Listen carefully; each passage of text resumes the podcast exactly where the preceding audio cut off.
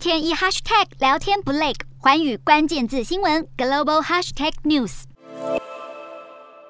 战斗机空中缠斗，阿汤哥英姿再现。捍卫战士水集电影上映之后，佳评如潮，但更让台湾观众喜出望外的是，中华民国国旗回来了。捍卫战士独行侠早在二零一九年就抢先释出预告片，当时汤姆克鲁斯穿的外套对比一九八六年上映的第一集，中华民国国旗明显遭到替换，一度引发热议。而如今电影上映之后，有眼尖的影迷发现又恢复了青天白日满地红的旗帜，忍不住拍手叫好。日前彭博更分析，这反映了对于北京当局的审查，部分好莱坞高层决定不忍了，也不寄望新片会在中国上映。而《捍卫战士》续集制作预算达一点七亿美元。二零一九年时，中国企业腾讯也宣布注资跻身金主爸爸之一。传出也是腾讯建议拿掉主角外套上的中华民国国旗，以免降低了中国审查机构批准的机会。然而，《华尔街日报》报道，由于《捍卫战士》续集背后有美国国防部力挺拍摄，为美军宣传的意味浓厚，为了避免北京当局不开心，最后腾讯还是毅然撤资。此外，漫威宇宙的《奇异博士》续集，因为在纽约街头的场景出现了由法轮功创办的大纪元时报爆箱，而卷入了辱华风波，被禁止在中国上映，却还是横扫全球票房。迪士尼执行长包正博更因此表示，电影没在中国上映，哪能够成功？更有看法解读，几年前美国主流制片公司为了取悦北京当局的审查机制，打完中国元素下，确实吃力不讨好。然而，《捍卫战士独行侠》首映三天，票房收入就突破一亿美元，为阿汤哥写下从影以来来。的记录不靠中国市场也能够全球卖座，又放回了台湾的旗帜，让电影圈看好好莱坞已经进入后中国时代。